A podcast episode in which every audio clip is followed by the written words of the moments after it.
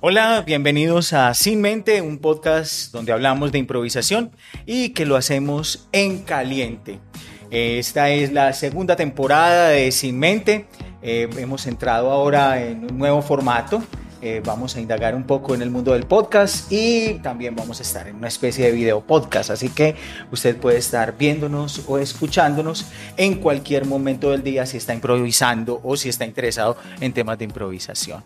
Hoy es un día muy especial. Vamos a arrancar esta segunda temporada de Sin Mente eh, con dos invitados muy especiales, dos invitados de la casa. Vamos a hablar hoy con David Sanín y con Vicky Berry. Hola, ¿cómo están? ¿Cómo les va? Bienvenidos.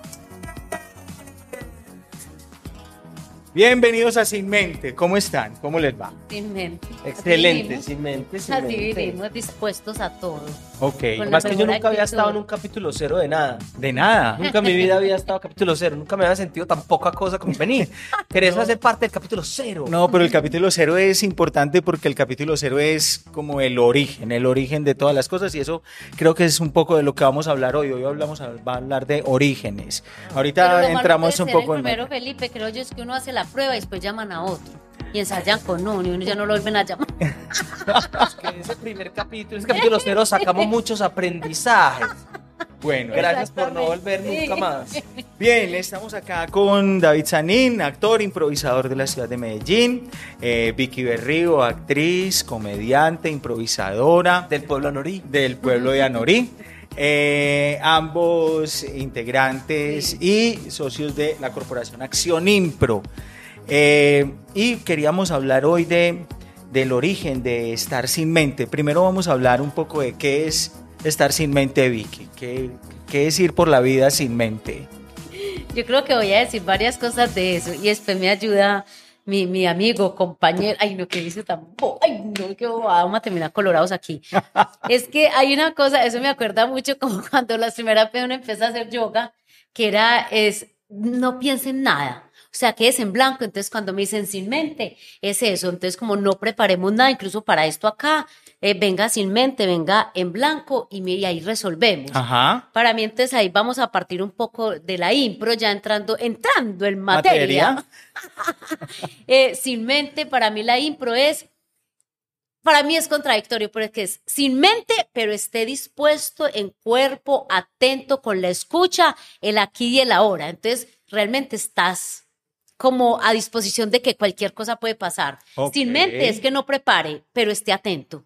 Ok, o sea que de todas maneras la mente está como dispuesta, está Sí. ahí como alerta todo el tiempo. Exactamente. ¿Y qué es estar sin mente, David? Sin mente, como esa película de Pixar, de Pixar que es la de Soul. ¿Has pillado? Que hay un estado en el que cuando tú eres un gran pianista, cosa que no soy, Ah. un gran esgrimista, que tampoco lo soy, sí, pero que entras en el modo en que no tenés que estar pensando, que se silencia un poquito los pensamientos del cotidiano. Eh. Ay, mira esta plata que debo, hombre, mañana que tengo que resolver esto, ay, pucha, es ensayo, no voy a lograr esto o aquello, sino que entra uno como fa, en un silencio está presente en el aquí y el ahora. Bueno, parece muy, parece muy filosófico, parece muy trascendental lo que están diciendo hoy nuestros invitados, pero no están muy lejanos. Estuve investigando, estuve investigando qué es eso de estar sin mente y resulta que hay un concepto japonés. Hay un concepto japonés que se llama mushin, ¿sí? Que es estar precisamente sin mente. Mushi. Mushin. Mushi. Mushi. ¿Es japonés o Es chino? japonés. Ah, sí. Ah. Mushi. Mushi. Mushi. Entonces, lo interesante de esto es que es toda una eh, postura al momento de las artes marciales, ¿sí? Claro. Donde debes estar lo suficientemente atento en que no Sí. estás pensando en absolutamente Exacto. nada. Pues no le cortan la cabeza a uno con un sable, pues. ¿cierto? Sí, pero lo Si que uno está pensando, eh, hombre, ya llegaron los servicios ayer. Exactamente. ¿Cuánto voy a pagar? ¿Por qué estaré gastando más agua que el mes pasado? Entonces, entonces es como un estado de alerta y me pareció muy interesante. Yo no sé si David, que para los que no lo sabían, la primera temporada de Sin Mente está completamente disponible. Ahorita vamos a hablar en qué canales lo pueden encontrar, pero eh, David que viene con, con esta idea de Sin Mente, tenías idea de que, de que de ahí venía Sin Mente, no. algo muy cercano a la impro, ¿cierto? Que no pensás que estás tan alerta, tan dispuesto para que no hay que pensarlo mucho, el cuerpo reacciona, es casi como instintivo. Y también para los procesos creativos, como que a veces creo que uno le mete mucha mente, entonces nunca se lanza. Porque, ah, no, no, todavía no estoy listo, todavía no tengo listas las preguntas bien interesantes, los invitados todavía no son los mejores, ¿cierto? No estoy preparado para esto. No, sin mente, mandémonos ahí al abismo y nos encontramos en el viaje de caída. Y aquí vamos en la caída. Ok.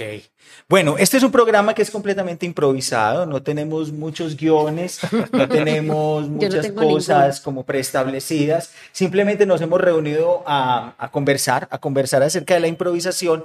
Y siempre, siempre que tenemos un, un espectáculo de improvisación y para las personas que han ido a un espectáculo de improvisación hay una sensación muy particular.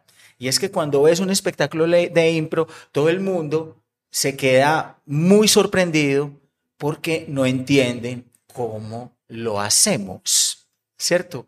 Eh, parece todo muy natural, parece todo como si fuera ensayado. Voy a decir frases que he escuchado del público. Sí, total. Eso Sí, parece, sí. Eso Eso parece que parece ya estuviera ensayado.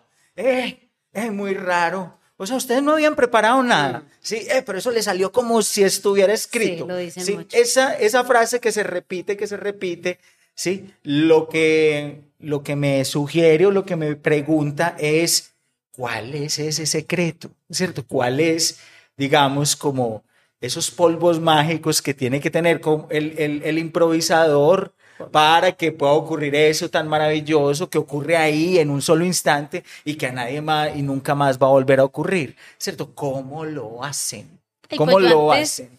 Un poquitico atrás, quiero decir como que eso es tan improvisado, tan del momento, es instante, que hasta para nosotros también, a mí, lo hablo desde mi experiencia, ha logrado ese efecto de sorprenderme yo misma de la respuesta o con lo maravilloso que puede salir mi compañero en escena que digo, ay, ¿de dónde salió? Si hasta a mí me da risa muchos momentos, porque claro, es como que ¿de dónde lo sacaste? Porque es muy bueno. Entonces hasta nosotros logramos ese efecto del público en nos, entre nosotros. No, y Pasa yo- mucho. Y yo pensaba era, ¿a qué horas va a montar uno todo eso? Ay, no. ¿A qué Pa' hora va a montar uno? O sea, si semana, cada fin de semana hay que sacar por lo menos Es ocho verdad. historias en a toda prueba, ocho Ajá. historias. ¿Usted en No. qué momento se va a poner a escribirlo, a No, no te- montarlo, a encontrar los Y la chistes? memoria. No hay cómo. Pero entonces ahí viene la otra pregunta, ¿cierto? Que es el, ¿Cuál es el es el que te, te hace más, te profundiza y te dice, pero vení, vení. Si hay una estructura o algo, ¿cierto? Hay algo planeado. Tiene su algo. Tiene secreto. que haber algo armado. Pero así Secretico. con carita como de, tiene, ah, Pa' ustedes sí sacar información. sí. Yo a veces les digo que sí, y ellos, ah, yo sabía, yo sabía. Es como los magos, es como los, o sea, tiene el mismo efecto del mago, ¿cierto? Solo que el mago nunca cuenta cómo lo hace, pues. Eh, exacto. Bueno, a tenemos no ser- academia abierta. A para no ser de que, a no Para ser de que tengamos, pues de que tengas un instructor de magia o a no ser de que te veas un programa No, de eso necesita magia. un, un iniciador, unas cosas rarísimas. Pues, si un una cajita de esas de trucos de cartas, sí. Pero si vos querés un mentalista, una cosa así, necesitas un man. Eso es largo. y como que no le enseñan a uno por años. Bien, Le en toca hacer un mandado. la impro no, cosas, la impro tiene un secreto guardado. Yo diría que hay. Ojo, Vicky, que si lo decís, Sí, puede porque que te corte ya la que esto que queda grabado, Dios mío. Sí, Qué embalada. No, yo- bueno, aquí nos vamos a ayudar, David. Lo que yo voy a decir es que hay- yo creo que hay una, hay una técnica. Ajá. ¿Cierto? Hay una técnica, hay unas reglas de la impro y que lo demás es entrenamiento. Y una palabra que aprendí Y en la talento, universidad. O sea, David, sí, pero hay talento que hay personas sin talento y con el entrenamiento también han hecho cosas Ah, sí. maravillosas, ¿cierto? Y una palabra que a mí me quedó mucho en la universidad que me decía una profesora era brujear el mundo. Cuando brujeas, Nidia, Nidia Bejarano decía brujear el mundo y me parece maravillosa esa palabra porque, claro, ¿qué es brujear el mundo? Es tener muchos materiales de afuera. Eso de leer, de ver una película, de informarse, de hablar con aquel, de no sé qué. Esas son tus herramientas para el escenario, ¿cierto? Para llenar ese talento también que dice David, porque el talento solito, o sea, necesita sus ayuditas, creo yo.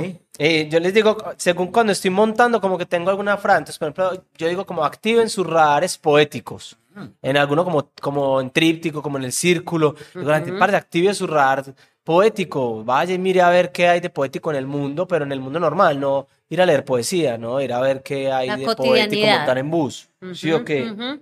Y, y a otras veces que es como active también su, su radar montañero, porque estamos en Colombian Day. Vaya y vea, eh, vaya a la placita a ver cómo hablan, qué le venden, a Sí, cómo está la papa. de esas cositas. ¿Cierto? Como activar el radar, según en lo que uno está. Observar mucho, mirar mucho, met- entrometerse mucho, como la palabra brujear, ¿cierto? Sí, no necesariamente desde el intelecto, ¿cierto? Porque hay gente que dice, ustedes deben leer mucho. Y, no- Y eso es Sí, peligrosísimo, porque uno dice que sí Pero y le sale un doctor, se te Ay, no. odontólogo. ¿Usted qué hace? No, doctor. Yo sé improvisar. Deben leer mucho, lo que puedo. ¿Has visto lo último de Chekhov? Ay, no, Y no, ay, ay, me no, yo no leí lo último de Chekhov. Ok, Qué ok. mala, eh. Pero sí hay que mantenerse muy dateado. O sea, un- Sí. diríamos que hay que mantenerse con muchos datos. De todo tipo, buenos, regulares, malos, fake news, es válido todo, De todo. todo, de todo. Mírame, es una cosa que también como la actualidad, las cositas que pasan, vos coges ese material y estás en una improvisación y te aparece eso y la público lo agradeció, es como, "Ey, ¿cómo logró meter eso que está pasando? Y que es boom en eso. Entonces, por eso es importante de todo, ver Pero- de todo. Pero que no lo hacemos tanto como los comediantes, ¿cierto? Cuando Ah, uno es escucha más. comediantes de, del día a día, de la emisora, cosas así, es su herramienta, sorprende mucho sí. porque saben Ujú. exactamente lo que está pasando y cómo se mueve la cosa y no sé qué. Creo que nosotros somos un poquito más generales, como Ujú. más, sí, desde las estructuras de las cosas, creo.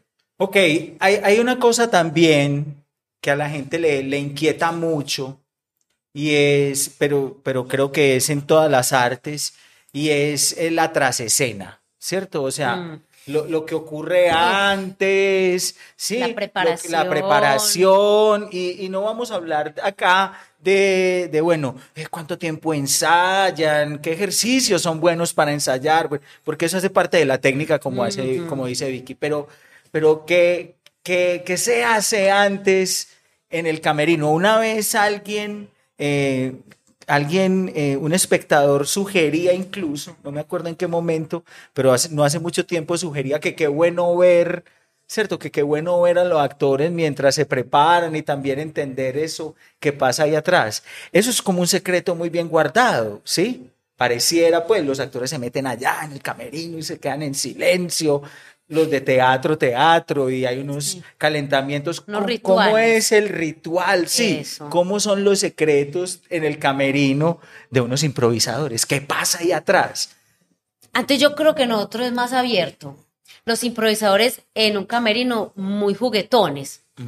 Eh, y creo que nuestro ejercicio de entrenamiento que te digo eh, inicia desde el camerino. Empezamos a jugar desde hacer personajes, cuerpos, voces, desde el maquillaje, de que nos estamos vistiendo, como para soltar, para, para entrar en, en- como en esa situación de improvisación. Sin embargo, hay, mírame, yo sí tengo una, una bobada mía, y es que tengo que hacer sentadillas. O sea, puedo poder, pero es por tonificar la nalga, no es por la... Vente, Sí, yo no sé por qué tengo eso en mi mente, que necesito ese calentamiento. Conozco otra amiguita que prende vela y hace como otro tipo de cosas. No Alguien lo hagas, por favor, nunca en un teatro. Respiraciones y cosas así. Mensaje de los bomberos de Medellín. No más vela. las velas en los Sí, teatros. sí. Pero yo creo que cada uno solito sí debe tener un alguito por allá para hacer. Sí, Así se eche la bendición. Pero ya como entrenamiento nosotros solos es jugar, es jugar eh, en el camerino. ¿Cierto, David? Que tendemos creo- mucho como a eso. Yo creo que el mundo era antes y después Más del místico, celular. más- ah, Ajá, sí. ajá. Creo que Camerino tenía una magia muy bacana antes del celular y que los celulares ahora nos toca pelear Rompieron contra ellos, sí. eso. Que o, o que o que rompen o que también hacen parte. Sí. Porque Mm. ahora uno también saca y hace una historia. Aquí estoy con mis amigos, que vamos a hacer un show de impro. Y se llenó. Pues Y entonces ahí arranca y si te coge Instagram, Instagram te absorbe Y te con el atrapa en dedo ahí, ay, cuando menos piensas como, parce, ya faltan 10 minutos. Mientras que antes era mucho más hablar. Todavía como que lo logramos. ¿no? Yo, yo tengo como un referente que es de Green Mile. La eh, eh, Green Mile es de la Milla Verde. Una película que, que no sé si ustedes se acuerdan que hay una, una escena en la que hacen un simulacro prendiendo la, la silla eléctrica. Y el personaje que interpreta a Tom Hanks, le- todos se mueren de la risa porque llevan a uno que nunca, que va a durar toda la vida ahí y él simula que lo electrocuta ¡ah! y entonces todos los guardias se ríen y él los regaña. No, no se pueden reír porque mañana cuando tengamos que hacerlo real y nos acordemos de esto, Nos nos, va a risa. risa. Entonces, entre nosotros aplica de cierta forma, pero es decir, nos Mm. permea lo que pasa en el camerino. Entonces, por ejemplo, alguien dice, oíste, tu- tuve un susto, de que mi novia creímos que estaba en embarazo. ¿Qué? ¿Cómo? Y todos Chisme, arrancan a hablar el de eso, chisme. ¿cierto? El chisme, el Ujú. chisme, el chisme. Casi seguro, en una de las Sí, impros Que Sí. eso va- sale se eso. va a atravesar. Aparece, Algo pasa eso. Y no es que usemos la línea. Ay, sí, Vicky dijo esto, entonces yo lo uso. No, es como, como el tema abstracto, ahí Sí. vuelve y se te parece, se te manifiesta. El subconsciente se manifiesta en la Sí, sí. impro, porque como no hay mente, el subconsciente está libre. Todo, y casi que lo que bombardeó por esos últimos momentos, él todavía está latente y ¡pa! se sale ahí. Ok. Ah, y ya yo como persona me pasa es que a veces tengo como I got a feeling, como un, sent- un sentimiento muy horrible porque me pasa esto. Esto nunca lo contaba a nadie. Yo a veces siento que no va a estar tan bueno. Y Ajá. así como, Sí. "Ay, puta". Sí, Va a ser un esto es un fracaso, sexto que Yo- sentido. no un fracaso, pero siento como Pero uno siente, "Parce, no va a estar tan, no me eh, siento no mi me cuerpo. siento tan bueno, no me Ah. siento tan bien, no. Yo no sé Entonces yo miro a los demás que bueno, no, pero Pipe está como animado, Vicky está como echada, Es no. Yo animado. me voy a quedar callado, hago aquí sentadillas como Vicky, me quedo callado. Y después que pasa la función, digo, yo sabía que hoy yo no iba a estar tan bueno. Ay, no, pero David, Uno no sabe de que verdad. va para el teatro, uno Uno sabe, sabe, puede no presentar hoy la función va a ser increíble, muchachos, y es increíble. es- Yo no sé por Pero qué es uno, ese no necesariamente la función, como Sí. uno, y yo como hoy no estoy Ajá, bueno". no, es uno, es uno. No me pasa muchas veces, pero cuando me pasa es como salir a pelear. Me toca hacer un poquito más de ejercicio, más de, de conectarme, de hacer cosas mentales para poder aflojar. ¿Y algún, algún amuleto, algún, alguna cosa que siempre Yo ocurre? tengo un mechón de pelo de un niño del África. Mentiras que no, no tengo nada. Ah. Yo, mira, te voy a responder yo. Yo, sí, sí, claro, yo creo que me lo han visto. Yo cuando me voy a presentar sola, sola, cargo el ángel de la guarda. Ajá. Y cuando voy en grupo, no sé si la complicidad de esto no lo llevo. Hoy caigo en la cuenta de eso, es como que estoy con alguien, voy a sentir ese apoyo. Ay, Ajá. que caga con ese ángel. Yo, yo, yo, hoy no te necesito. Hoy tengo quien Hoy me guarde. Hoy tengo quien me guarde. Hoy tengo Y quien cuando me estoy sola, me lo llevo para el camerino. Me llevo mi angelito. Pero Pipe, yo te quería decir una cosita de, de- de la pregunta. Y es que muchas personas sí quisieran saber qué pasa detrás del telón. O sea, Sí, claro. eso que decías de detrás de escena. Hay gente que dice, ay, yo quisiera ver más fácil lo que sucede detrás de eso. Y entran allí y es como, "Ah, yo nunca había estado aquí, qué rico ver esto acá. Ay, no, eso es maravilloso para ellos. Y que depende del Crea- espectáculo. ah, sí, claro. A prueba que apenas salimos a cenar y no volvemos a Camerino, pues habrá un- dos o tres pasos de ron. Sí, sí, sí. Pero en un Colombian Day, usted entra al camerino a la mitad de la función y está todo el camerino patas para Ah, arriba. sí. Y alguna vez alguien me dijo, ay no, ese desorden tan horrible del camerino después de función. Y yo le perdón, eso no es desorden, eso es material creativo. Sí, eso es un desorden Material diferente. creativo. Es otro orden, ¿cierto? Bueno, y más acá, o sea, ya nos fuimos hasta el fondo y más acá, ¿qué pasa tras bambalinas? O sea, empieza una improvisación, ¿sí? Que, que cuando están tras bambalinas, todo el mundo dice lo mismo, o sea, todo el mundo pregunta lo mismo. Ustedes ahí cuadran, ustedes ahí conversan, ustedes ahí, ustedes ahí qué hacen, ustedes ahí qué hacen, qué ocurre ahí. Yo sé que hay muchas miradas, ¿cierto? Muchas miradas, que la mirada es muy cómplice todo el tiempo, como intentando meterse en lo que el otro está pensando, incluso sin preguntarle, pero, pero hay esos momentos en los que, en los que hablas con el otro improvisador, ¿qué? ¿Qué ocurre ahí? ¿Cómo es esa conversación? ¿Con el vértigo, el de la función? ¿Es con el personaje, sin el personaje? ¿Cómo es eso? Está muy buena esa pregunta. A, a mí me gusta con el personaje. Son muchos mundos. Creo que cuando estoy cansado, abandono personaje para hablar algo con un compañero y ya está.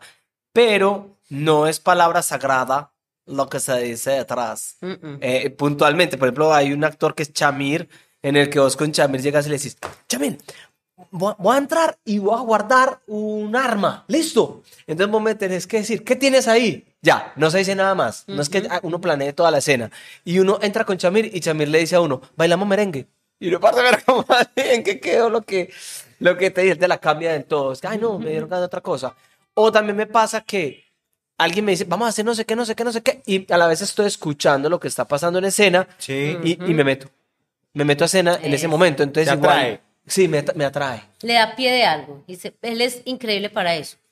Mírame, yo también pues, tengo que decir algo, tengo que decir algo sobre eso, porque pasa de todo. Desde una complicidad para planear una palabra y a veces yo le digo, pero yo no tengo ni idea, ¿tú lo tienes claro? Me dice, sí, y usted ya sabe que solo va Ah, sí. a acompañar al otro. En- en- entra conmigo, entra conmigo, Sí, entra conmigo. y ya, ya. usted solo va. Está desde una mirada como, vamos, Vamos. voy yo, listo, vamos. Y está también esto de Vicky David de fuera del personaje, está como cagadita la función, ¿cierto? O esa, o esa. Oíste, oíste, no entendí, no entendí qué es lo que están haciendo. Y le toca a uno explicarle al otro toda la función. que, Mira, es que ella le está debiendo plata a él, y pero él es no sé qué, no sé qué, no sé qué. Entonces debería pasar, pasa. debería pasar que no sé qué, no sé qué. Eso debería nunca Y pasar. ha pasado, yo lo voy a decir, porque es muy tiro de Cata. Cuando Cata dice, "Eh, el público comió muertico, yo ¿Cómo así? ¿Cómo así? pues, que El uno público siente que está nosotros lo "Ah". estamos haciendo muy bien y nos da risa hasta nosotros y no hay reacción inmediata de mucha risa en el público. Entonces, como que decimos, eh, algo pasa Comió en el muerto. público, comió muerto.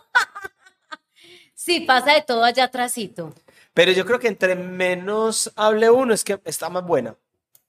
Está más buena. Si Sí, yo no miro al otro, vamos, vamos. tanto. Ya no hay que. Pipe, mira, este es el secreto de, de la impro, ¿cierto? Si planea Sorprender. mucho, entre los dos planearas, ay, fue pucha, también es como, no, no es tan, tan chévere cual la sorpresa. Como dicen las mamás, lo que mucho se planea nunca sale, ¿cierto? Mm. Eso. Exacto. Muchas horas en el horno se quema la torta. Se queda la torta. Bueno, hablábamos del público, Mm, ¿cierto? El público que mete la cucharada, ah, sí. ¿cierto? El público que le gusta ir a ver porque es completamente distinto cada vez que se presenta. Pero quiero que hablemos de ese público que empieza a ir recurrentemente a ver si sí es verdad, ¿cierto? Como a comprobar, eh, yo no les creo, No, o, peor, la novia de uno que lleva seis años con uno. Viendo lo mismo. Claro, o sea, decime el que va y pa- paga la boleta y vuelve y bueno, pero la, mi mamá me ha visto desde hace Ay, 22 no, y la años. mía, ay, sí, ¿Cierto? sí. Bueno, Hagamos un programa con ellos. Invitémoslo a ellos. Vicky. Y nos hable todo lo que se Hay una cosa con el público que siempre es cómplice, pero a mí a veces me parece que el público no es tan cómplice, sino que tiene esa intención como de como de enredar el asunto, como de embarrar, a ver pues si son tan, como de retar por encima ya del reto que tiene la es santo que le metió a ver, pues, reír, si son háganme capaces. pues reír. Por fue santo que metió los dedos para Eh, Pedro, Jesús, Pedro. A ver, Público Pedro. A ver, ¿qué, ¿cómo Para es esa creer. reacción con ese público? Cuando el reto es muy complejo, cuando el título es muy rebuscado, cuando la gente, cuando la gente quiere ver una cosa en específico, ¿qué pasa ahí con el improvisador? ¿Cómo, cómo salimos de ese, de ese asunto? ¿Cómo manejar ese asunto? Pues yo creo que sí pasa, hay, hay títulos que son muy retadores, como que no salen acá. Yo creo que ahí también sale la, la inteligencia del improvisador, ¿cierto? Como el reto, entonces el improvisador juega un poco a bajarlo desde allá. David es muy bueno para eso. Bueno, es que a mí me gusta mucho, eh, A Toda Prueba son increíbles. A Toda Prueba me parece un espectáculo maravilloso y juega mucho con eso, que él, él lanza un título con un sentido, pero en la impro se va por otro lado. Ajá. Entonces creo que ahí está respondiéndole al otro, solucionando ese, eso del título o eso que llamamos retador. ¿Cierto, David? Yo pienso mucho eso. Bueno, no sé. Gracias, Colombia. Yo creo que es que no hay título malo, sino improvisador bloqueado. Ajá. No hay título malo, sino improvisador bloqueado. Porque usted todos los títulos les puede dar la vuelta. O los fragmenta, o los literaliza, o los aliteraliza. En ese programa que estamos hablando de cosas serias. aliteralidad. Aliteralidad, que es acabar con la literalidad del título. Pero también siento que a veces el público, a- hay público que le gusta que lo miren también, ¿cierto? Hola, mi nombre es Juan y mi título es ¿Por qué las iguanas cuando se teletransportan al exterior no pueden tener papeles? Es como, oh, yo lo otro- hago, dale, pero, pero no, pues, no, no, no. Sí. Y a veces siento incluso que el resto del público lo hace como... Sí, "Ah". mírame, este año así para allá iba yo. Y el resto del público como, ¿qué? O los de doble sentido. Mamá está presa de rodillas. Ah, sí. ¿Qué pasa ahí?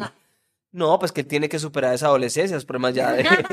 se hace. Viste, pero la respuesta es Uno lo se hace, igual sí, a sí. improvisación. Una que otra vez he sido como, bueno, vamos con otro, como último título de la noche. Y sale uno así y hasta el público no, Ay, bueno, gracias Juan, vamos con Big Big, vale, otra mano arriba, dame otro título a ver qué sí. pasa, pues. Bueno, entonces hablamos de unos improvisadores que se paran ahí, que tienen un riesgo impresionante, pues, que es lo que es la improvisación teatral. Alguien llega, lanza un título, una premisa, hay, hay, hay una improvisación que ocurre, siete minutos, cinco minutos, bueno, el tiempo. 45 minutos, 45 una hora. minutos, una hora. Una vida entera. Sí, la pregunta es,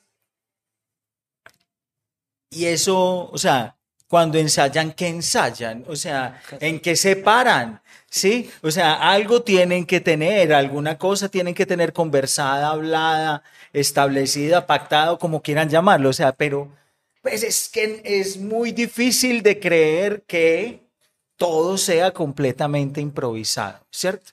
Entonces, ahí tiene que haber una cosita donde uno se apoya, pues, pero, pero ¿qué es eso? Pues que, que la gente cree que, es, que no está, que no es visible. Pues yo creo que sí es muy visible, todo el tiempo es visible. Yo creo que es igual que el fútbol. Mira, Felipe, la improvisación es como el fútbol. ¿Cierto? Vos sabes que el único que lo puede coger con la mano es el arquero. Sí. Entonces, sabes que en la impro, pues, en lo posible, tratas de no bloquear a tu compañero. Le decís que sí. en el fútbol, el, el arquero debería permanecer en su arco, pero también se vale que salga corriendo y meta gol de cabeza en el último minuto, ¿cierto? Entonces, aquí nosotros tenemos que tener muy buena escucha con el Eh, compañero para saber qué está haciendo. Entonces, de ahí, haciendo el símil con el deporte, nosotros tenemos que entrenarnos. Entrenamos la escucha, la aceptación, la creación de historias, la creación de personajes, cómo se hacen voces, nos mandamos referentes para que veamos referentes, sacamos estructuras de cómo se hace una película de terror, una película de acción, una telenovela, qué puede pasar en un, qué puede pasar en, una, en un caso de la vida real, en un Víctor Gaviria, en un infantil, qué es una película infantil diferente a teatro infantil. O sea, tratamos de ir como al esqueleto de las cosas y ya la carnita sí es lo que trae la impro. Ajá. Ahora, la gracia de la impro es que no queda como una película de acción, no queda como una obra de costumbrista, sino que queda como, como una cosa costumbrista, pero hecha por unos improvisadores, medio absurda. Salimos mucho a la realidad, hacemos comentarios de impros que ya han pasado, nos reímos de nuestras cosas reales, que si este es bajito, que si... ah, no- nosotros creemos en el bullying, yo creo en el bullying en la escena, me gusta, me hago bullying a mí mismo. Y creo que los demás nos hacemos y es como muy sano. Nos reímos en escena. Sí, sí, completamente. Entonces creo que entrenamos la técnica, Exacto. pero una vez arranca la impro, eso se va a ir por donde se vaya yendo. Entonces, es lo mismo como la gente, como, pero ¿cómo hacen para saber quién empieza primero? Y yo pues igual que como cuando vos te encontrás con un amigo en la calle, ¿quién habla primero? Ah, pues, cualquiera de los dos, eh, cu- cualquiera de los dos. ¿Y qué le preguntas? Pues cualquier cosa, que todavía estás casado, que me debes una plata y no me la has pagado, ¿cierto? Cualquier cosa, lo primero que sea. Ojalá que eso primero que pasara fuera, fuera bomba, pues, fuera pa, destallara en, en- en posibilidades, sino que sea simplemente un hola, ¿cómo estás? Espero no del todo mal. Bien. Ok. Bueno, aquí haremos como una sí, sí. como Corte un pequeño corte Ah, para entrar para entrar a otro momento. Muy bien. De la Después de esta pequeña pausa, eh, pues entonces vamos a vamos a jugar, vamos a jugar un poquito. Esto es un Opa, espectáculo de improvisación. vamos. Vamos a jugar, pues para, para, para estar Para activos, jugar. para Para ponernos, jugar. para ponernos Nosotros que en, nos gusta en- en jugar. sintonía. Nosotros que nos gusta es jugar. Bien. Y entonces, eh, aprovechando un poco eh, como el punto de partida, ¿cierto? Que es eh, cuando éramos niños improvisábamos, cuando éramos niños nos imaginábamos que éramos, cuando éramos, ¿cierto? Creo que este cuento de la improvisación tiene mucho que ver con nuestra infancia, de cómo nos relacionamos y cómo nos conectamos con la infancia. Entonces vamos a jugar un juego como si fuéramos niños. ¿Ok? Ok.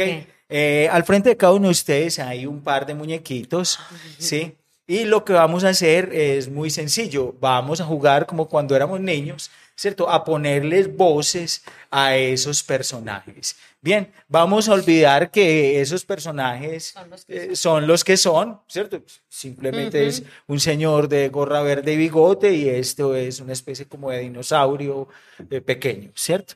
Eh, vamos a poner una situación, ¿sí? Vamos a aprovechar la situación del tema de hoy y vamos a, vamos a contar un secreto entre, esas dos, entre esos dos personajes. Pueden hacer voces, pueden moverlo. Vamos a hacerlo como cuando fuéramos niños. La improvisación empieza ya.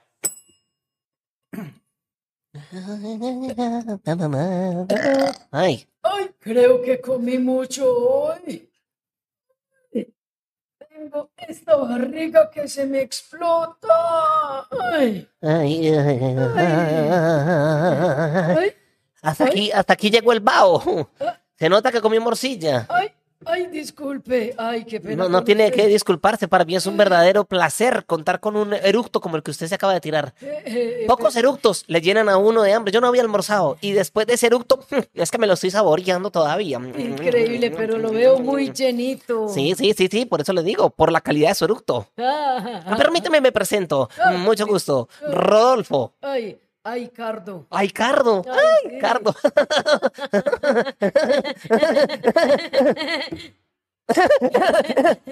Eh. ¿Hacia dónde va Ah, usted? hacia el lado del que usted venía. Ah, Por bueno. cierto, ¿cómo está por allá el camino? Eh, le digo, un secreto. Dígame.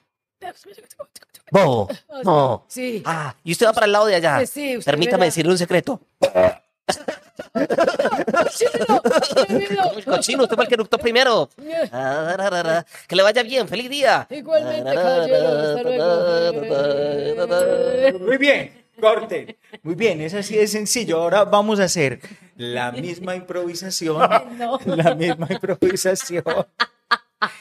En el menor tiempo posible. Vamos a Menor tiempo posible. En Ok. 30 segundos. Ta. Ah, pero.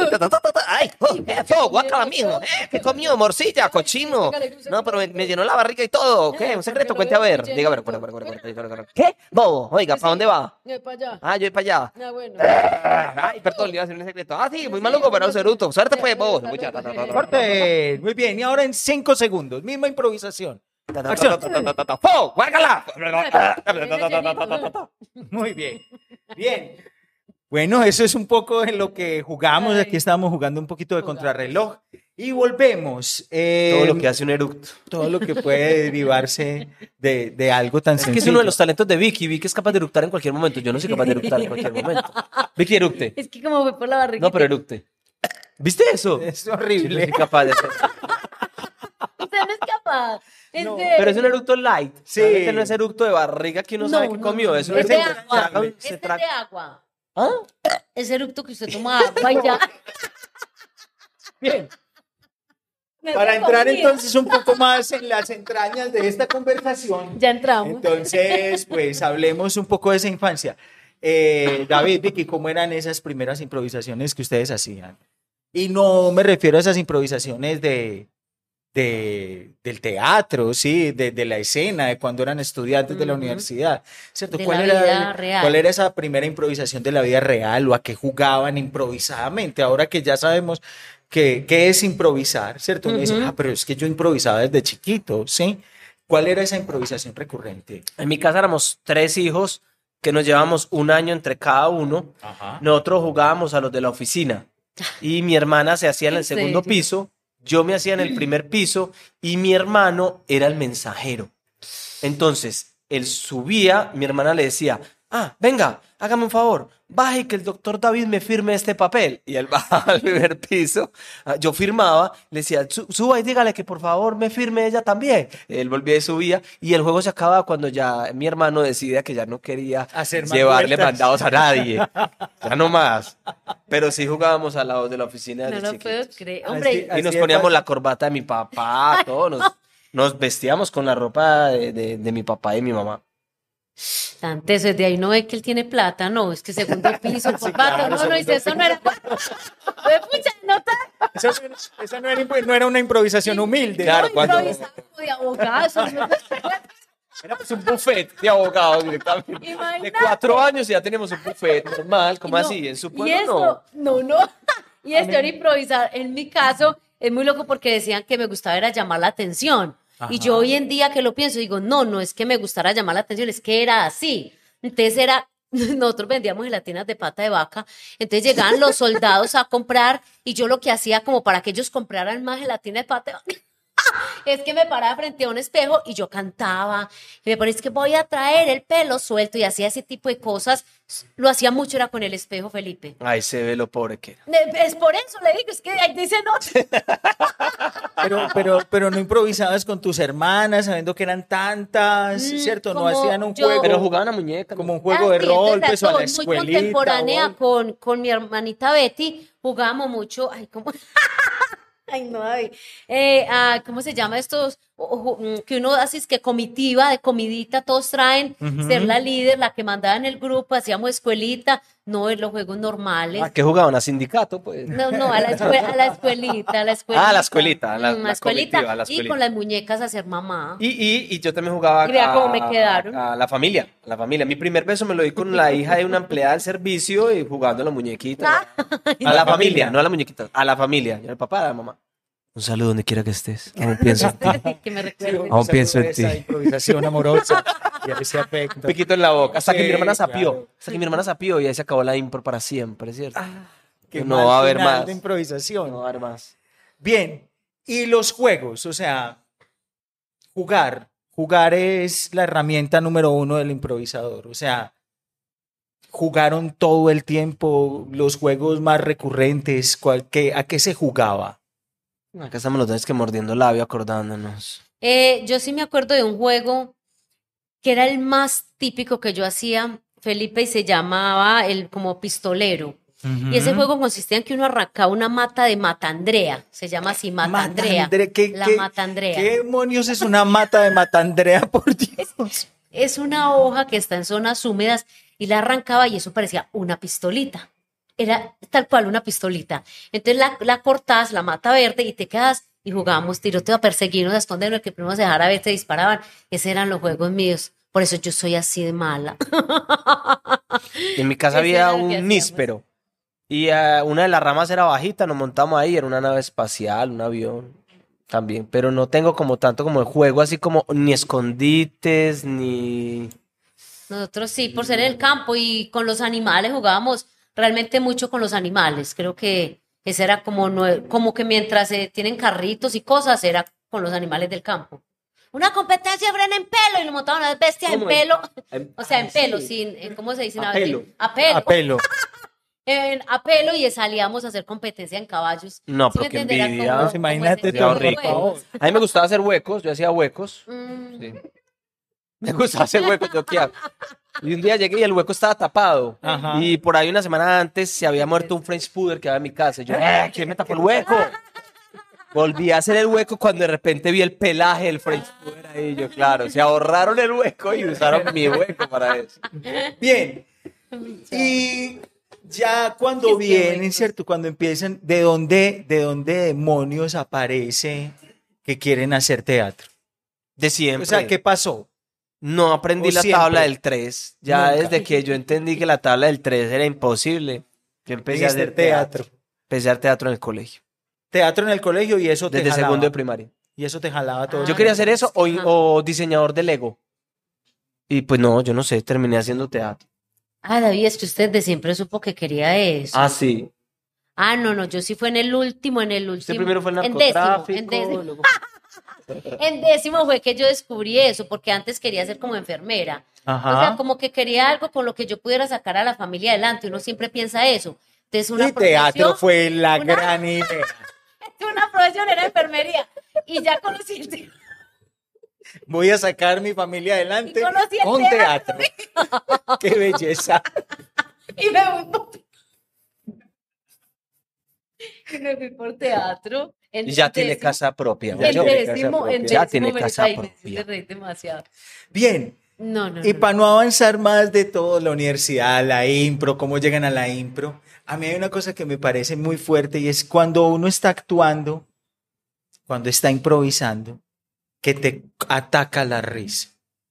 O sea, que te coge el ataque de risa, o sea, Ay, que te saca de la improvisación. Ah, Eso es lo mejor que le puede pasar. ¿Qué, qué, qué, qué- cómo es esa sensación? O sea, el público lo aplaude mucho, el público lo disfruta muchísimo, porque ahí en ese momento uno como espectador se da cuenta de que el espectador, de que el improvisador es de verdad, ¿cierto? De que, de que le pueden pasar cosas, de Que no está preparado, de que que no está no preparado, un chiste de que está veces. arriesgándose todo el tiempo. ¿Cómo es esa sensación allá adentro? Ahí hay una comunión muy bonita, digo yo, entre nosotros y el público.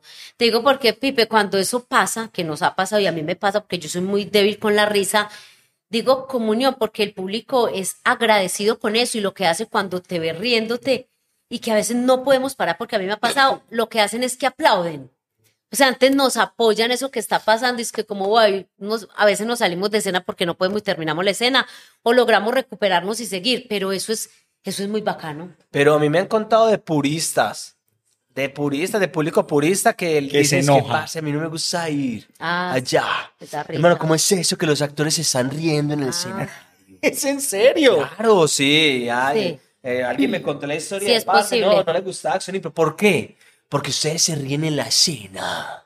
La escena es un lugar sagrado Mm. Ajá. que habitan los artistas. Bueno, esa es una cosa Pero a mí muy me parece lo fuerte. mejor que me puede pasar. Como Porque yo no me ¿sí río o tan fácil. Es que uno no se ríe ya No. tan fácil. No, no, no, no, No, no. pero uno no, sabe los chistes. Sí, pero a mí exacto. cuando pasa algo que me da mucha risa es lo que Eso me es agradece. verdad, Para mí una eh. buena función es la que yo me reí. O sea, si te da risa, es como que nosotros decimos, ve, todavía me logro sorprender como entre nosotros de las cosas que, que hacemos cada día, sí. Y hay otra del público que también me ha pasado varias veces que me dice es que ustedes son los que le deberían pagar a uno porque ustedes pasan muy bueno. ¿Siento que sí? O sea, hay público que ya está cobrando. ustedes están riendo mucho, ustedes son los que deberían pagarnos. pues, Hay ustedes pasan muy público que le tenemos que devolver la boleta. Pero- No, pero Hay hay- que pagarles todo.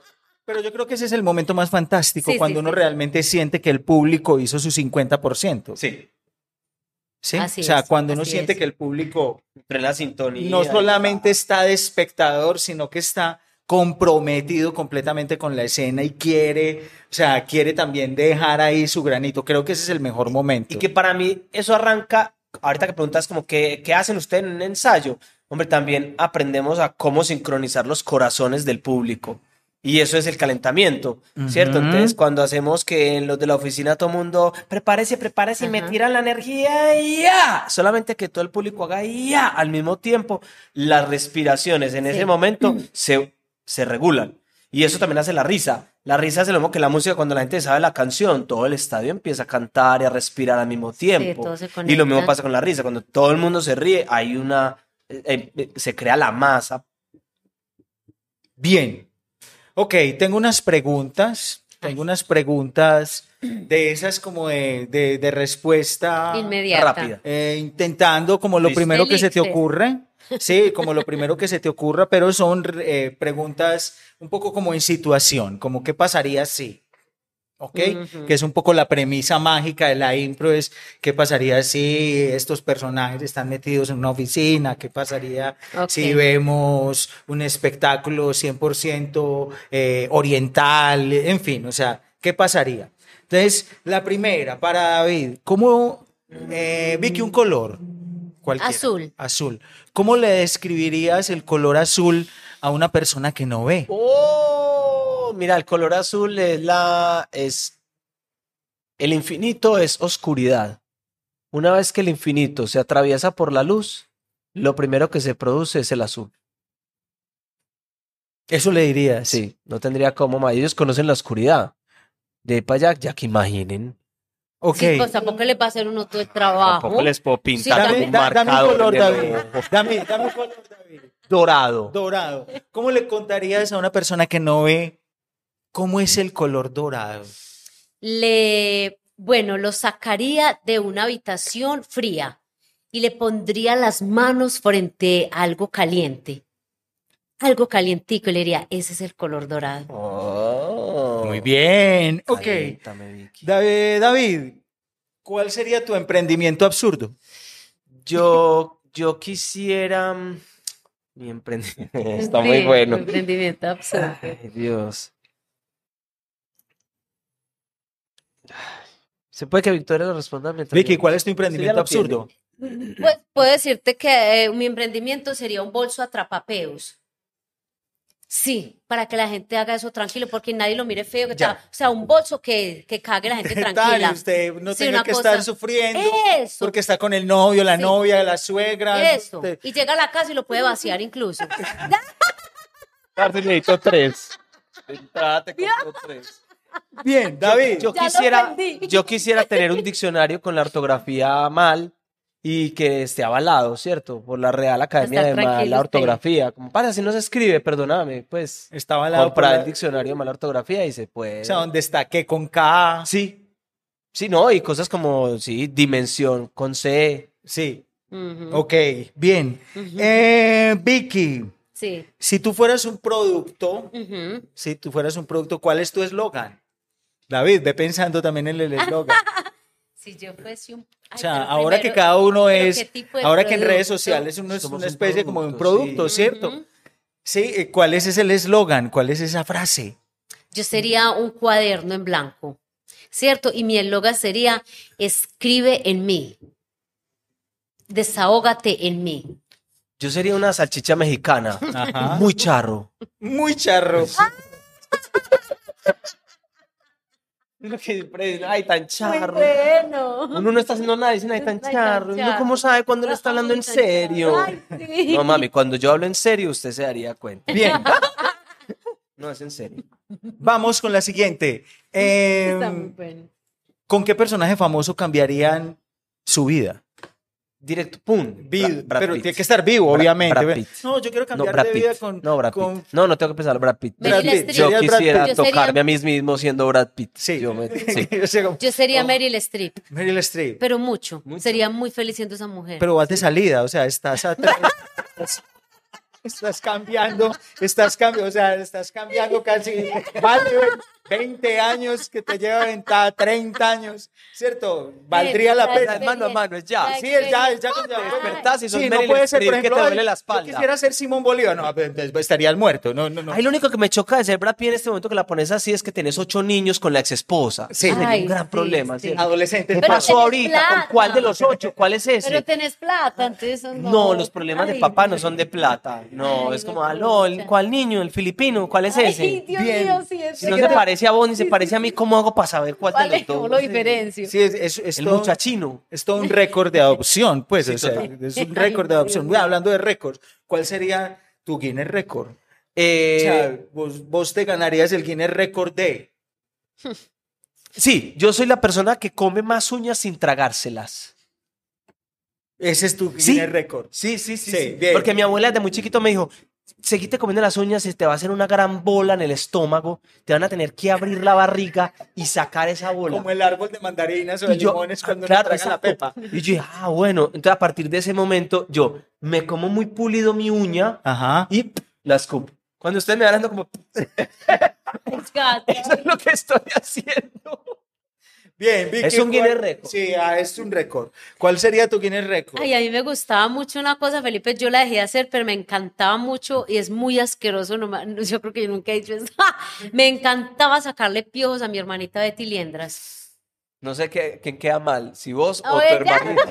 Pero a mí me encantaba hacer eso. Eso O sea, es muy cochino. Pero sí. yo era muy Sí, buena muy para cochino. sí, muy buena. Eso es cochino y bueno, te va a Pero, tocar pero, con pero, la lana. es muy particular, es muy particular lana, que sea si cochino no cuando es un acto de aseo, ¿cierto? Es- Eso, yo podría limpiarle la cabeza en un momentico. O sea, lim- O sea, son era buena para Ah, eso. muy- tiempo Son- récord. en Sí, era tiempo, buena o sea, para No es la sí. cantidad, sino No, de 100 sacar, piojos sacar, en cuánto tiempo. cantidad, mucha cantidad muy en muy poco tiempo. Me dice, pica, me pica como por aquí. Ver, yo abría, tran, y lo encontraba. Sí, tenía una agilidad en los dedos para ¿Viste, eso. viste con las Sí, sí, los piojos que- decían, Eh,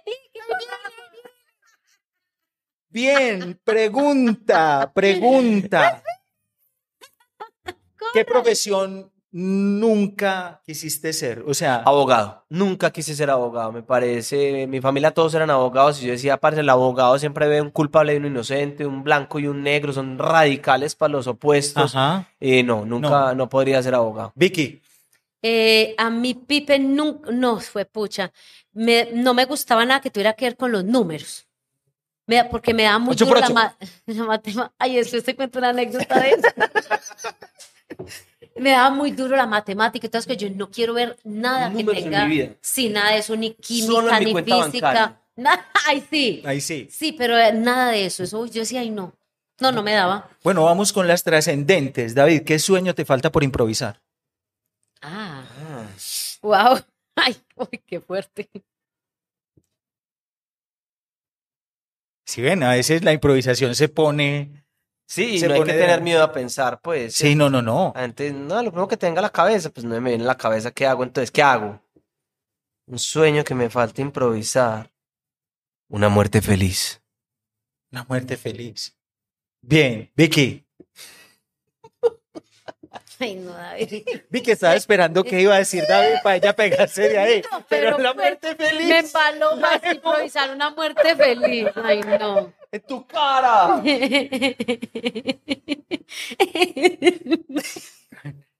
No, es que yo, la verdad, la pregunta la, la sentí por otro lado. ¿Qué No sueño por te falta? Ah, ok. ¿Qué sueño te falta improvisar?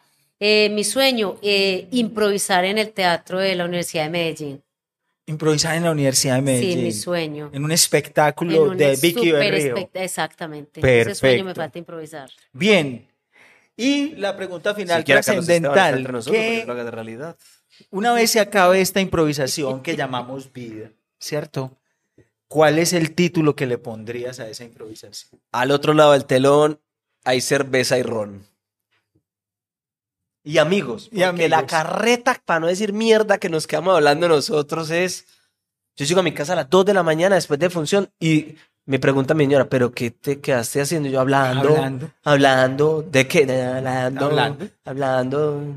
De lo que ¿Cuál fue pudo la ser. pregunta, Pipe, que le hiciste? Sí, al, al que- final de esta vida llamada improvisación. ¿cierto? ¿Cómo se llama esa improvisación? ¿Cómo se llama tu improvisación? Ah, ¿Cómo se llama? No es que sigue después, sino cómo se llama. Eso, por ¿Cómo se llama tu improvisación? No, cerveza y ¿Cómo se llama improvisación? Pero me gusta ese título, Sí, ¿cierto? sí, sí, sí, está muy bueno igual. El Al otro lado del telón hay cerveza, y cerveza ron. y ron. Esa- No, jugar, jugar, jugar, jugar, jugar, jugar. ¿Cómo se llama esa impro, Vicky? El título de esa impro. Sí. Del campo a la ciudad. No, ya ese lo dije, ya ese está quemado. Mm, yo lo dejaría como esto, ve sin mente. Sin mente. Sí, Hazlo yo creo que para mente. muchas cosas, David, eh, Pipe es eso, la vida sin mente. Porque Bien. pensamos mucho y nos bloqueamos, lo, lo digo desde mí, desde muchas experiencias, llega el bloqueo cuando va mucho. Y cuando salimos de escena es sin mente, entonces así mismo como para todo. Ay, gracias. Ok, Colombia. bueno, vamos entonces a jugarnos un último juego. Ay, ay, ay. Un último juego, incluso revelando esos secretos. Entonces vamos a jugar eh, lo que se dice y lo que se piensa. Vamos a hacer una improvisación. Vamos a una improvisación donde siempre vamos a revelar el subtexto. Ay, ¿Cierto? O sea, No la respuesta no, real. lo, que lo se, que lo que se dice muy bien, lo decimos, puede ser una conversación muy corta incluso, pero es más interesante lo que están pensando los personajes. Perfecto. Perfecto. ¿Hay Bien. una situación? Y la situación, la situación, la situación que tenemos es muy, es una situación muy recurrente, es hay que pagar la cuenta de servicios. Hay que pagar la cuenta de servicios. Lo que se dice, lo que se piense, acción. Ding dong, Ay, pucha. No. Pero está. Pérez y tiene que abrir la puerta. ¿Quién será? Ño. ding dong. A la orden. Don Francisco, ¿cómo le va? Bien, gracias. Llevaba el puta. No me aguanto esta señora. Siempre tiene que venir en las peores horas para despertarlo a uno. ¿Y usted cómo está, doña Josefina? Qué aliento tan asqueroso. Muy bien, ¿y usted cómo amanece tan bello? Aquí le traje la cuenta de servicios. La- Cuatro que recogí desde la semana pasada y el del mes pasado. No, todos se los entrego de una vez. Ah, seguramente estaban por ahí escondidos porque como aquí no hay un buzón. Mentira que él me tocó guardarlos, tirarlos debajo para no tenerlos que pagar, que no me aguanto esta señora viniendo a cobrar, pero me la va a aguantar seis meses para joderle la vida. Viejo huevón, me crea mi boba. Sobre todo, se le nota que no pero hace sino beber. gracias por traérmelos. Con mucho gusto. Lambona metida que es. Eh, lo- ¿Quiere pasar? ¿Tomar algo? Tengo cianuro, matarratas, eh, acerrín en polvo, agüita, tinto, un poquito de jugo de naranja más viejo, de antier, está ácido para que le raje esa garganta de gañote. Si él está en ese estado, no me imagino esa casa. Ay, no, estoy tan de afán. Ay, no, qué pena incomodarlo. ¿Qué Ay, afán no. va a tener esta vieja si no hace nada en la vida y no estar hecha y jodiendo a los vecinos? Ah, bueno, otro día será entonces. Ajá, ya creyó. Ay, bueno, tan amable. Bueno, saludes a su marido, que se la está jugando. Estúpido, me he dado cuenta que moría de tiempos. Con mucho gusto, con mucho gusto. Muy bien, muy bien, muy bien. Lo que se dice, lo que se piensa, lo que está en secreto, lo que nos ocurre por dentro. Hoy estuvimos acá en Sin Mente con David Sanín y con Vicky Berrío. Un aplauso para nosotros en este primer encuentro. Somos el capítulo cero. Somos el capítulo cero. Si alguien vio este capítulo hasta el final, por favor escriban en los comentarios de abajo. Su papá sabía lo que decía. Por si alguien favor. vio el capítulo hasta el Sí. final, por favor lo pone. Es una forma en la que yo me cercioro cuando mando mensajes de voz muy largos por WhatsApp. Al final digo, si si escuchaste hasta esta parte Haga del esto. mensaje, hace esto. Claro, claro, claro. Y es muy rara vez. técnica. Ay, No rara llegan vez, hasta allá o hoy en día que pueden acelerar. Bien, Pronto sí. recomendados. Sí. Entramos acá en este momento, en un momento de recomendados. Obviamente hoy vamos a recomendar los espectáculos de Acción Impro, eh, que cada ocho días y regularmente, con una regularidad de cada mes, ¿cierto? Está generando cambiando. una programación completamente distinta. Eh, seguimos ahí en el mismo lugar, en la misma casa, en la misma ubicación abajo del Parque del Poblado, Sí. para que estén pendientes de la programación. No vamos a recomendar un, pro- un, un espectáculo en específico, pues porque las personas que escuchen o que vean el, podcast en cualquier momento se van a distraer. Pero si queremos también recomendar para la gente que le gustan las series y que le gusta un poco eh, este mundo de la improvisación, eh, vamos a recomendar en Netflix una serie, en- lo llaman serie, pero es casi como un, como un tentempié, ¿cierto? Como una pequeña prueba. Eh, es una comedia del 2020, se llama Middleditch y Stretch, que son dos improvisadores, dos improvisadores, un espectáculo 100% de improvisación para la gente que nunca ha visto improvisación, puede verlo en Netflix. Eh, Middleditch y Schwartz, ahí en los comentarios vamos a dejar bien el nombre para que la gente lo pueda seguir. Es del 2020, está en, está en Netflix. Son solamente tres capítulos. Por eso digo que es como una especie de entremés. Entonces podría tener un poquito más, pero no tenemos nada desde el 2020. Entonces, para la gente que le gusta, eh, puede vernos. Vicky, David, llegamos aquí al final. Ah. Muchísimas gracias. Algo para rematar, para decir, esa Claro que frase punzante Es que- una- para que se quede en toda la gente. Es una frase que utilizan mucho los trovadores. Ajá. Y hoy la quiero dejar con ustedes. Chan, chan. Y yo me despido chan. con esta, que es nuestro lema realmente. Ok, La vida no tiene guion, improvisa. ok, bien, bien, ya lo saben. Lo estamos vendiendo en... en-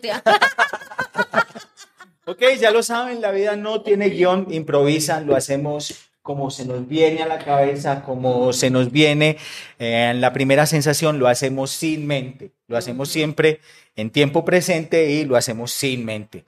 Este programa es producido por La Onda Corta y por Acción Impro. Eh, también hace parte del proyecto ganador de la convocatoria de fomento y estímulos para el arte y la cultura del 2022 de la Secretaría de Cultura Ciudadana de la Alcaldía de Medellín. A todos y a todas, muchas gracias. todes. Y a todes. Y a todis y a todos. Muchas gracias por escucharnos. Esto fue Sin Mente. Nos vemos en otra ocasión. Salimos con música. Sin mente. Ay, el refrigerio.